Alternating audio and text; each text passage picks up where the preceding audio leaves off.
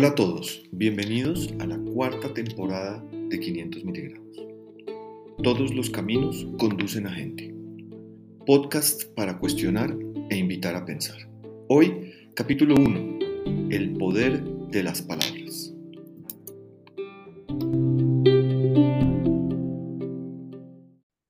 Buenas, buenas. ¿Cómo van? Bueno, aquí estamos nuevamente, hoy iniciando una nueva temporada de un tema que yo diría nos apasiona, pues todos los temas que hemos, de los que hemos hablado nos apasionan, pero este es un tema que realmente nos ha apasionado eh, profundamente y yo diría que quienes hayan trabajado con nosotros en diferentes momentos de la vida eh, podrán validar que es un tema que realmente siempre lo hemos tenido presente. Y yo tengo que darle crédito a Guido además, porque gran parte de eh, el por qué a mí me gusta tanto el tema es porque él fue jefe mío y me enseñó eso en esa, en esa época. Guido, ¿qué más? Cuente a ver, ¿de qué se trata esta temporada y de qué se trata el capítulo de hoy? Enrique, esta temporada se llama Todos los caminos conducen a gente agentes, como dirían las, los mexicanos, ¿no? Todos los caminos, todos los caminos llevan siempre, sin ninguna excepción, a gente. Lo hemos conversado en otras temporadas cuando hablamos de que, por ejemplo, los estados de ánimo determinan lo que hacemos, cuando cuando hemos eh, profundizado sobre las conversaciones eficientes, las conversaciones efectivas, las conversaciones difíciles, todos los caminos llevan a gente. Y en este caso en particular, en el capítulo de hoy vamos a hablar sobre el poder de las palabras. El poder que tiene, o sea, es, vamos a hablar una cosa que es como medio prima hermana de la programación neurolingüística. Hay algo ahí, sí, hay un parentesco. Y vamos a dividirlo en, varios capítulos, porque estamos hechos de palabras en últimas. Entonces, el primer, el primer bloque en el que se puede vivir esta conversación es pariente de, la, temporada pasada, que es lo que hemos visto. Porque hemos visto en algunos clientes que las palabras que usan los limitan o los disparan, los catapultan. Por ejemplo, cuando alguien que es responsable de hacer que su compañía crezca dice, yo vendo humo, o dice, yo no soy vendedor, o cuando alguien responsable de hacer innovación en una compañía dice, me da miedo. Entonces ahí hay un capítulo que es el capítulo de lo que yo digo de mí mismo o lo que yo digo de lo que hago y cómo eso termina reflejándose en los resultados de la compañía. Oiga, y eso obviamente estamos hablando de un tema, como siempre, muy enfocado a la compañía, pero es que eso es un tema de la vida diaria de todo el mundo, ¿no? Eso no es que usted le pasa cuando está en la oficina, pero cuando usted sale de la oficina, entonces ya no, ¿no? Es, es un tema que es como transversal en la vida de la gente en general, ¿no? Así es. Y, y parece sutil, pero tiene un muy poderoso efecto. Por ejemplo, cuando en una compañía, esto también, como usted dice, sirve en la vida personal, pero cuando una, en una compañía se refiere a las acciones potenciales de innovación como apuestas versus, por ejemplo, llamarlas exploración o innovación o intraemprendimiento o ejercicios de entendimiento o de cualquier otra forma. ¿Por qué? Porque la palabra apuesta tiene implícita la pérdida muy fuertemente. No sabemos en otras culturas o en otros idiomas, pero en nuestra cultura y en nuestro idioma, la palabra apuesta tiene muy profundamente implícita la pérdida. Entonces, si alguien pasa a decir que vende humo, a estructurar el discurso alrededor de lo que vende. Si alguien dice que no es vendedor y pasa a estructurar, cambia ese discurso por un discurso en el cual aprende a contar historias y a poder comunicar los beneficios de su producto o de su servicio. Si pasa de, me da miedo a acepto que me da miedo, pero lo que estoy sintiendo es un poco más que miedo, es algo distinto. O si pasa a decir apuestas, a decir exploración. Los efectos reales que hemos visto en las acciones que toman las compañías son muy profundos. Entonces, entonces, mire, entonces voy voy a conectar un poco porque este capítulo es medianamente primo hermano de los últimos dos que tuvimos en la temporada anterior, ¿no? Pero, pero, ¿por qué es importante cómo se conecta el todos los caminos conducen a gente a esto que estamos diciendo? Es decir, las empresas son, salvo plantas de producción, son personas en general, ¿listo? Entonces, todos los caminos conducen a gente, quiere decir que la forma como se moviliza una empresa hacia adelante o hacia atrás, en cualquier caso, depende mucho de lo que está sucediendo en cada una de las personas con las cuales usted está trabajando. Y ahí es donde se conecta con que si usted quiere lograr que su negocio esté en X, Y o Z lugar, las palabras que utilice son muy importantes. Entonces, yo voy a poner otro ejemplo. Por ejemplo, de la vida real, primo hermano de lo que nos estamos encontrando. Eh, un cliente con quien trabajamos y como todos queremos mucho, cuando empezamos a trabajar y pasamos la propuesta de trabajo, eh, no me acuerdo exactamente el, el- el- la, la conversación, pero la conversación era más o menos así. No, Enrique, no, pero ven, ayúdame, ayúdame con la tarifa, por favor, es que nosotros somos pobres. Y yo le dije, espera, espera, espera, espera, espera. Para un momento. No importa dónde vamos a terminar en la negociación, ¿listo? Sí, no. Pero no empieces la negociación diciéndome eso, porque ahí se te vuelve realidad, ¿sí? Es, un poco lo que usted está diciendo. Absolutamente. Mire, ahí, ahí además, esto podría parecer uno de esos temas que son esotéricos. Entonces, vamos a hacer un paréntesis. Metafísicos, llamémoslo Sí, sí, sí. metafísicos. Pero vam- vamos a hacer un paréntesis más científico. Miren, hay un, hay un libro para el que le interese este tema que se llama La enfermedad como camino, que escribieron un par de alemanes que vamos a decir sus nombres pésimamente pronunciados, que son Thornwald Detfelsen y Rutger Dahlke. Pero si buscan la Dalke enfermedad yo, como, Dalke yo creo que está bien, Dalke el si, resto si la enfermedad, no. sí, sí, con toda seguridad. Si la enfermedad como camino les interesa, después lo buscan y no necesitan buscarlo por el nombre de los autores. En, en parte, la síntesis burda de lo que dicen ellos en ese libro, después de una investigación muy profunda, es que las enfermedades están íntimamente ligadas a las palabras, a lo que decimos. Entonces muestran y demuestran en todo el recorrido del libro cómo la palabra, la palabra oral y también la palabra escrita, pero preponderantemente la palabra oral, cómo hace lo que somos. Entonces hay ejemplos muy torpes, pero igualmente reales y aplicables. Cuando alguien permanentemente dice que se está rompiendo la espalda, que se rompe el lomo, que se está rompiendo trabajando, va a terminar inevitablemente rompiéndose algo, físicamente.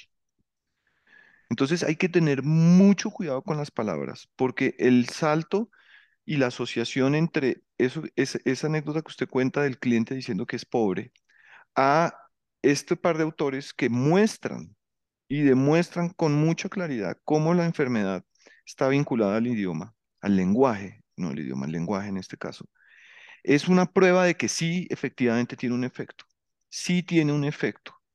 Así como lo hemos nombrado en otras ocasiones, en la cultura colombiana en particular, puede pasar que en otras no tanto, pero la cultura colombiana, la frase que usted y yo usamos de, ves y regáleme una Coca-Colita cuando alguien va a una tienda. Entonces, el lenguaje es inexacto porque puede pasar que no sea vecino.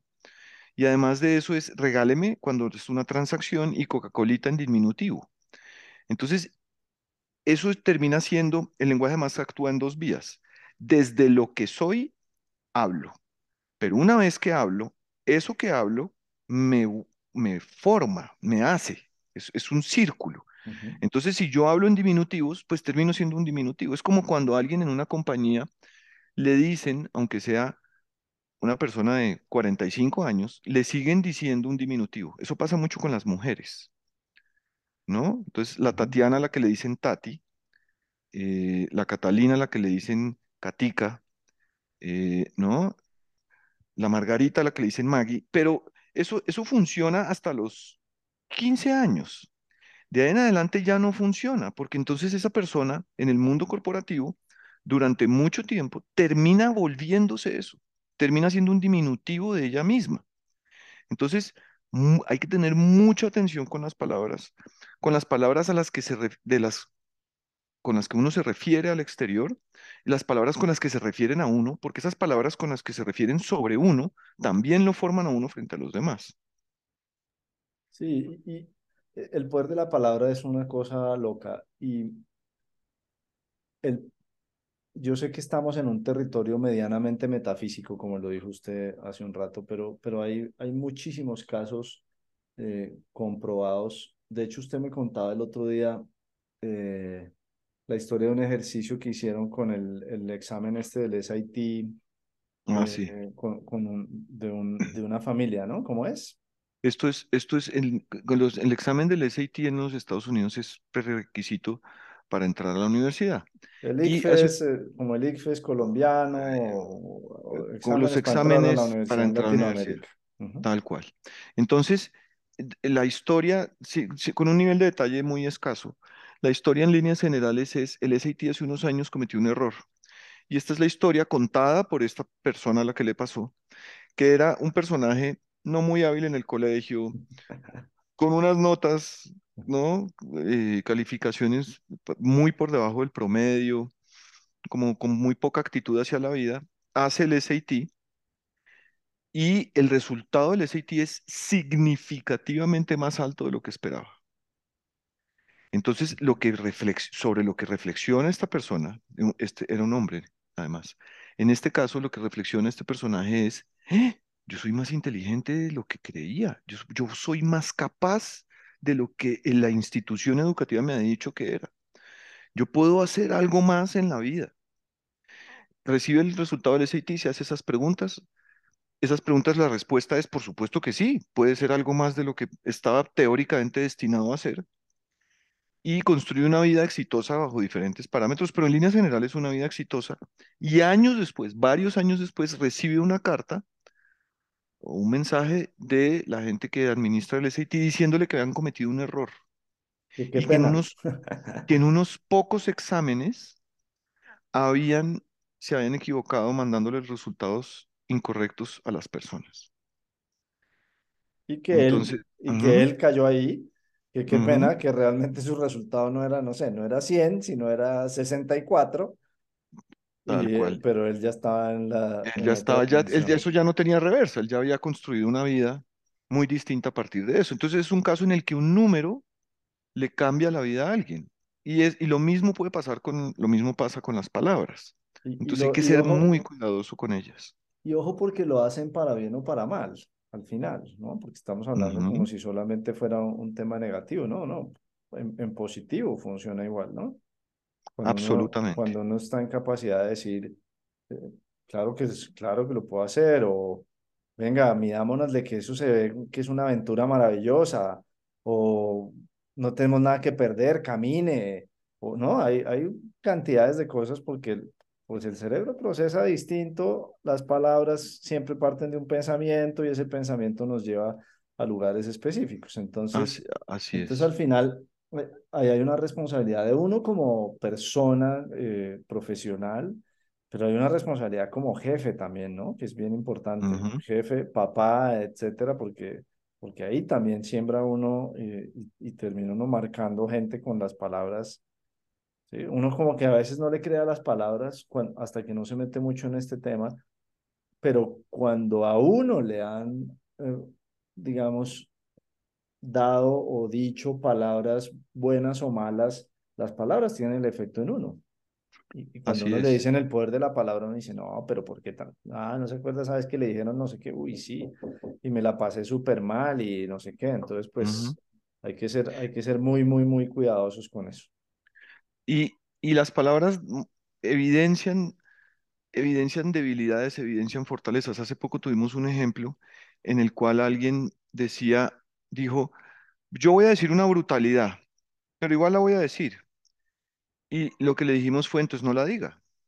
Si va a decir una brutalidad, no la diga. Sí, ese lo usa Y uno ese es, mucho. ese es uno de esos ejemplos Mm. en los cuales usamos las palabras como una barrera defensiva, como una barrera para cuidarnos, como una barrera para protegernos, Hay, algo más que quisiéramos darles como herramienta, que es, que, es un poco doloroso, pero que nos los invitamos porque es, lo hace uno crecer muy profundamente como persona. Y es cuando uno, por ejemplo, dice, cuando uno hace esto, o cuando a uno le pasa esto, uno siente esto. O cuando uno dice, es que cuando a nosotros los hombres, ¿qué quiere decir eso? Que uno, nosotros muchas veces ponemos al uno o a los otros como un mecanismo de defensa para no realmente nosotros decir lo que nos está afectando. Ejemplo, si uno Traduzca dice, tra- traduzca, traduzca, por mire, favor. mire lo, mire lo que pasa, el ejercicio es este. Uno tiende a decir lo que acabo de hacer, ¿sí ve? Uno tiende a decir, uno tiende a decir que cambie eso, cambien eso por yo tiendo a decir. Cuando uno dice, apersonarse un poco más también de las palabras. claro, cuando alguien dice, cuando uno hace esto, siente esto, o cuando a uno le pasa esto, siente esto, lo que está haciendo es escudándose. Lo que hay que hacer es cambiar uno por yo. Sí, sí, Clarísimo, ¿no? clarísimo. Y y además me apersono de los temas. Me, me hace pensar en algo también bien interesante. Alguna vez en una compañía estábamos en una, una de estas eh, convenciones, reuniones de liderazgo de no sé qué, no me acuerdo. Em, y vino un personaje, eh, una de las charlas que más me acuerdo fue un personaje que estaba en recursos humanos en Facebook en Latinoamérica, que era una persona que siempre había sido de marketing y siempre le había gustado a la gente y terminó en el mu- mundo de recursos humanos. Y dijo una cosa muy interesante sobre eh, cómo uno no se apersona, cómo los, los latinos no nos apersonamos mucho de los temas. Y dijo, em, tanto que cuando usted llega tarde a una reunión le echa la culpa al tráfico, al trancón, a otras cosas, ¿no? Ay, qué pena, es que había un trancón. Ay, no, qué pena, es que se me pegaron las cobijas. Ay, no, que sí, y siempre terceriza los temas en vez de realmente a- adoptarlos como propios y tomar su responsabilidad en los temas, ¿no? Sí, entonces, como para, para redondear, para redondear estos conceptos, lo- el Y, y mensaje para que llevarlos, y, queríamos, y para ajá, llevarlos al negocio al final, que es, ¿no? Creo que está muy bien sembrada la idea.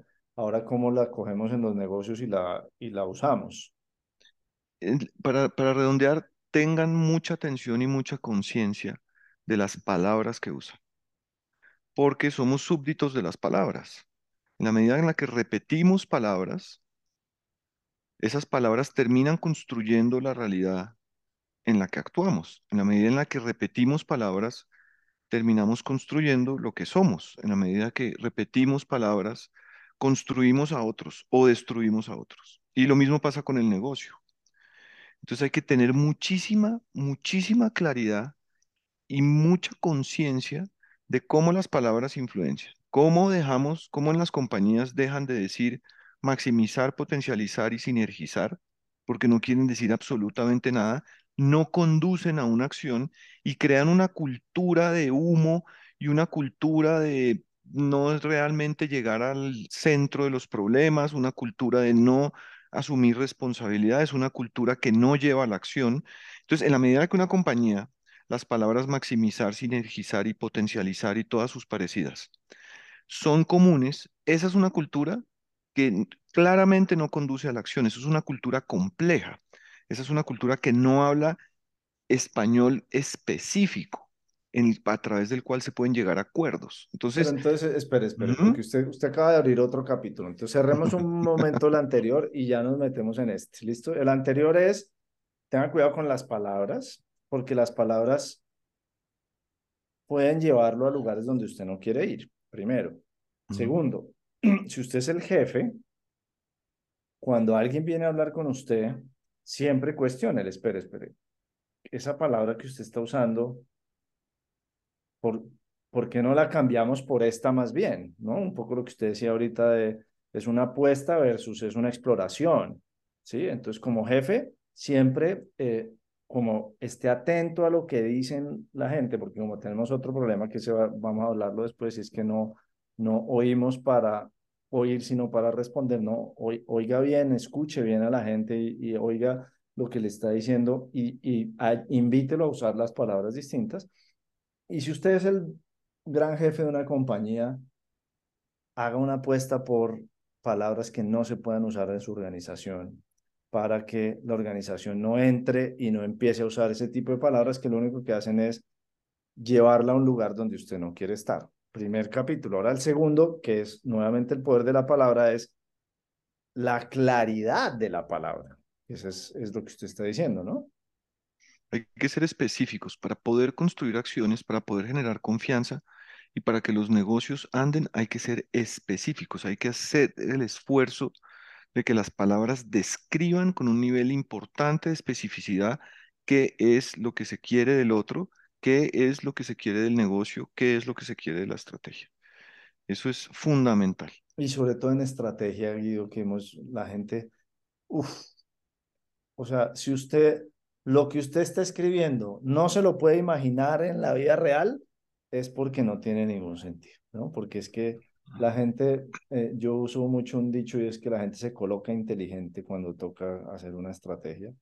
Y entonces, eh, usted y yo hemos visto, mejor dicho, palabras que primero no concuerdan unas con otras, no hacen mucho sentido, no invitan, no son claras, no me desarrollan un pensamiento claro, decir, ah, eso quiere decir que lo que voy a perseguir es esto y esto y esto. Usted usó tres ahí nomás, maximizar, potencializar, sinergizar. sinergizar, ¿no? Esas son tres, ¿no? Pero, pero detrás de eso hay una cantidad brutal. Entonces, el otro es no solamente cuide sus palabras, sino sea muy claro con sus palabras. ¿Sí ven? Así es. ¿Sí ven por qué todos los caminos conducen a gente? Además, porque en las organizaciones, ya lo dijimos, son redes de conversaciones. Entonces, si las conversaciones no son claras y yo no le digo a usted en español puro y duro las cosas y no son, eh, digamos, palabras positivas en general que me llevan a lugares eh, a los que quiero ir y no que me hunden y no, porque tendemos mucho a usar la negatividad para tratar de sacar lo positivo no tiene mucho sentido. Así es, imágenes. Vámonos al mundo de las imágenes. Muy bien, Guido. Entonces, ¿qué imagen quisiera usted que se llevara la gente?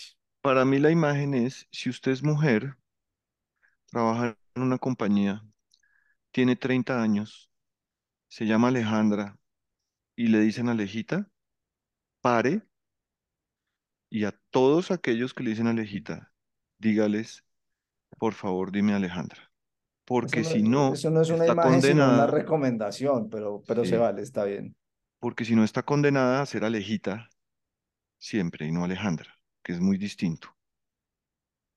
Muy bien. Yo quisiera que la gente se lleve la siguiente imagen. Usted está en una sala de juntas presentándole a la junta directiva eh, el plan del, del siguiente año, del 2024, digamos, ¿listo? Y está ahí, eh, y en esa junta estamos Guido y yo. Y usted se para y dice, vamos a maximizar la rentabilidad del negocio. Imagínese, tenga esa imagen clara, porque nosotros claramente no vamos a entender nada, y vamos a entrar a las entrañas a descubrir y hacerlo decir en palabras claras qué es lo que está pensando, que cuando usa normalmente maximizar es porque no tiene idea qué es lo que quiere hacer. ¿No? Exactamente. Bueno, entonces saludos a Lejita, obviamente, desde aquí. Eh, acuérdense de eh, seguirnos en LinkedIn y en Instagram, arroba 500 miligramos. Y por favor, no dejen de oír a nuestros patrocinadores. Oiga, tenemos esa deuda, ¿no? Tenemos que hacer el, eh, un capítulo que podríamos hacerlo fácil de solo patrocinadores. Un capítulo de solo patrocinadores, fantástico. lo podemos hacer un día que ni siquiera sea un martes ni nada. Cualquier día podemos publicar solo patrocinadores. Maravilloso. Bueno, Guido, buenísimo, como siempre. Un abrazo, muchas gracias. Chao, chao. Chao a todos.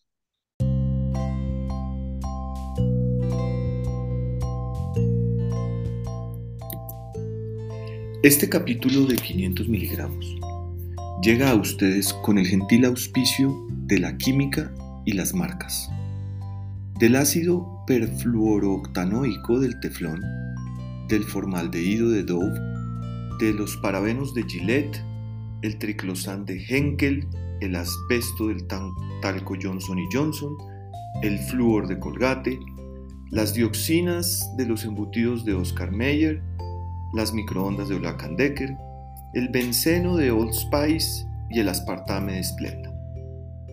Como que sí sabemos que hacen daño, como que tampoco estamos muy seguros. La química y las marcas, un divertido juego de apuestas.